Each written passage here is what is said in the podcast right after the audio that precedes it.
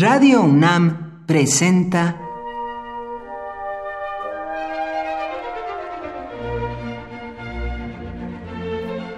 Cuaderno de los Espíritus y de las Pinturas por Otto Cázares.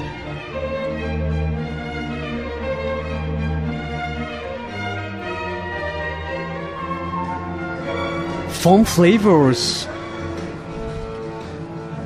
Seductive strawberry. ¡Qué maravilla! Ver, caminemos por acá. Kama Sutra Intensifying Hell. Creo que todos nos hemos formulado esta pregunta. ¿Funcionan los afrodisíacos? La misma pregunta se hizo Woody Allen en su película Todo lo que quiso saber sobre el sexo y no se atrevía a preguntar. Woody Allen es el bufón sin gracia de una corte medieval. Por medio de un hechicero se consigue un filtro, un bebedizo amoroso, para dárselo a la reina del castillo. El afrodisíaco funciona, pero que muy bien. Los resultados no se hacen esperar. La hermosa reina, una vez ha tomado la pócima, comienza a jadear y a derretirse por el enclenque Woody Allen.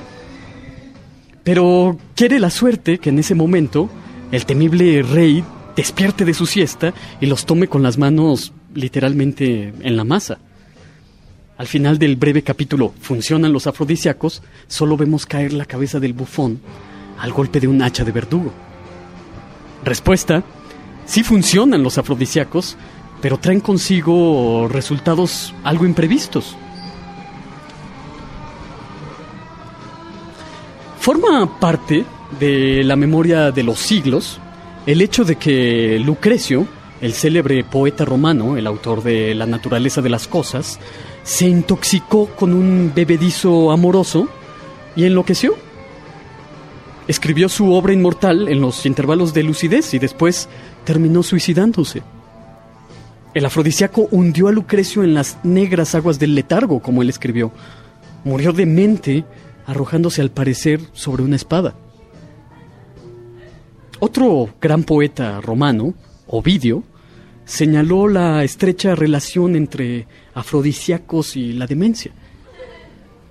En Roma, las excrescencias de potro o también el líquido intrauterino de una yegua en celo eran utilizados como estimulantes sexuales. Para Ovidio, los filtros dañan la razón y tienen fuerza enloquecedora.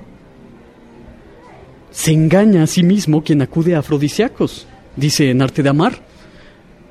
Ni las pócimas, ni los conjuros, ni los rezos harán que el amor perviva cuando el deseo se ha extinguido. Todo amante quisiera ver magnificadas sus artes amatorias, por supuesto, sujetos a una cultura del paroxismo y la masturbación, todos queremos entrar al festín de la carne por la puerta grande. Para Ovidio, usar estimulantes es una especie de fraude. Para ser amado, más vale ser amables que mostrarnos al amante con fuerzas que no son las nuestras.